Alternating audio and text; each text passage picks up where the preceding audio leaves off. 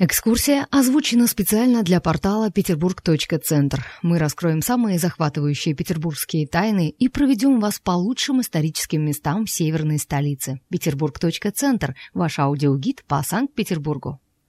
Петропавловская крепость. Начало XVIII века ознаменовалось двадцатилетней войной со Швецией, во время которой были отвоеваны земли у берегов Невы. Чтобы защититься от непрошенных захватчиков, встала острая необходимость в защите. Для этих целей в 1703 году началось возведение крепости на Заячьем острове. Процессом руководил приближенный Петра I французский инженер Жозеф Гаспар Ламбер де Герен. Крепость решено было назвать Санкт-Петербург. Именно ее принято считать историческим центром северной столицы, хотя в планы царя на тот момент не входило строительство целого города. Тем не менее, большинство историков связывают два этих события воедино. Крепость была заложена 16 мая 1703 года. В качестве строительных материалов использовали дерево и землю. Такой способ позволил значительно ускорить процесс возведения. На благо русской земли заставляли работать пленных шведских солдат. Тяжелые условия строительства доводили заключенных до изнеможения и смерти. Для укрепления крепости были построены шесть бастионов. Возводились они одновременно, поэтому каждым из них руководил свой куратор. Именно в честь них нарекли каждое сооружение – Трубецкой, Нарышкин, Государев, Меньшиков, Головкин, Зотов. 29 июня 1703 года Петр I приказал отстроить деревянную церковь, названную в честь апостолов Петра и Павла. Позже церковь отделали камнем и приурочили ей статус собора. 29 июня стала именинами крепости, а также переломным моментом, когда ее стали считать полноценным поселением. Помимо Петропавловской церкви на территории крепости была отстроена и лютеранская, которую назвали в честь святой Анны. Она была предназначена для служивших в ней протестантов. Строительство земляной крепости завершилось 1 октября 1703 года, но часть строений была смыта дождями. Тем не менее, она выполняла свои функции, и первым комендантом был назначен полковник Карл Эвальд фон Ренне. Позже на должность вступил полковник Роман Велимович Брюс. В качестве оборонительного оружия использовались медные и чугунные пушки, доставленные из Новгорода, а также те, что были отобраны у шведов. Строительство крепости продолжалось в круглосуточном режиме. Пленным давалось пара часов на отдых, и с очередным выстрелом пушки они возвращались на рабочие места. С их помощью был вырыт огромный канал, пересекающий крепость с востока на запад. Его ширина была около пяти метров, и служил он для поставки воды во время осады. В 1705 году началось строительство Ивановского моста, который в XVIII веке носил название «Красный». Длилось оно два года, мост был построен из дерева и выкрашен в красный цвет. В 1706 году было принято решение укрепить крепость кирпичными стенами и земляными валами-кронверками. Строительство из кирпича шло куда медленнее, и на возведение бастионов было потрачено несколько лет. В 1707 году Петр I приказал начать строительство Петровских ворот. Главные ворота крепости были украшены статуями апостола Петра, художественными образами веры и надежды, а также табличкой с датой основания крепости. Сегодня над каменной аркой красуется двуглавый орел. После окончания войны вокруг крепости началось строительство города, а внутри ее стен разместился сенат и политическая тюрьма. Здесь отбывал наказание и умер сын Петра I, царевич Алексей.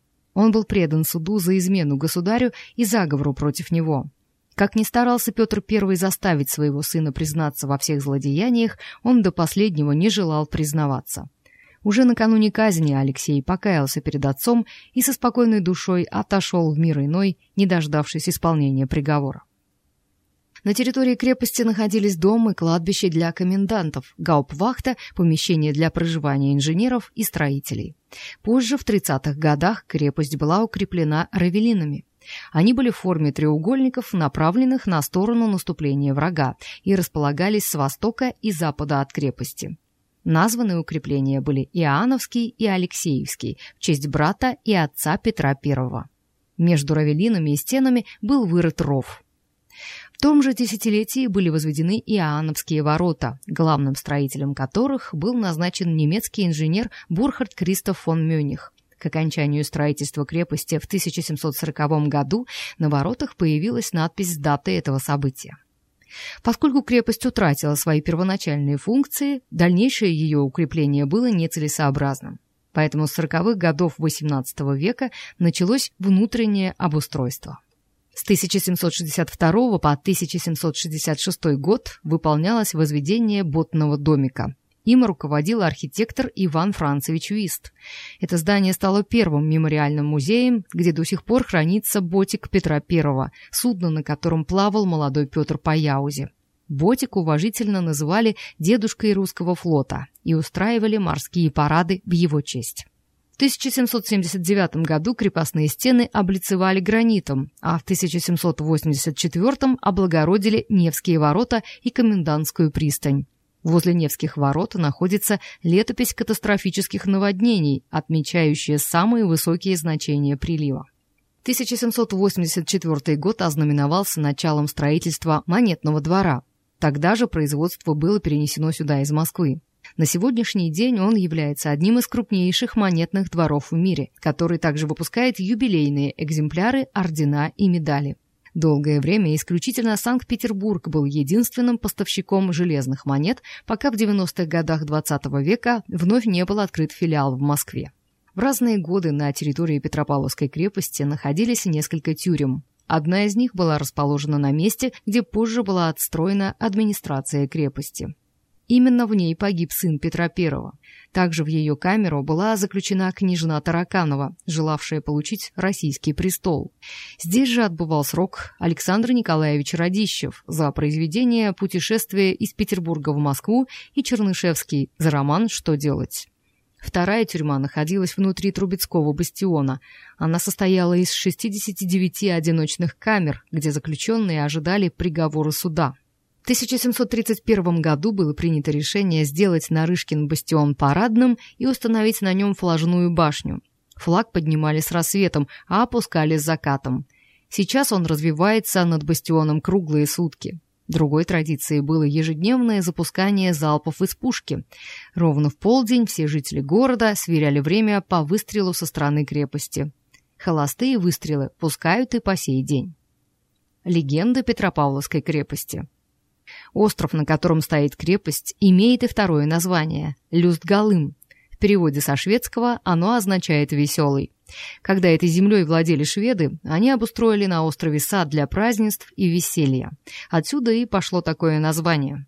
После завоевания территории ей дали другое имя – Несмотря на то, что авторство Петропавловской крепости принадлежит Жозефу Ламберу де Герену, в исторических архивах хранится перепись военного инженера Кирхенштейна с графом Александром Даниловичем Меньшиковым.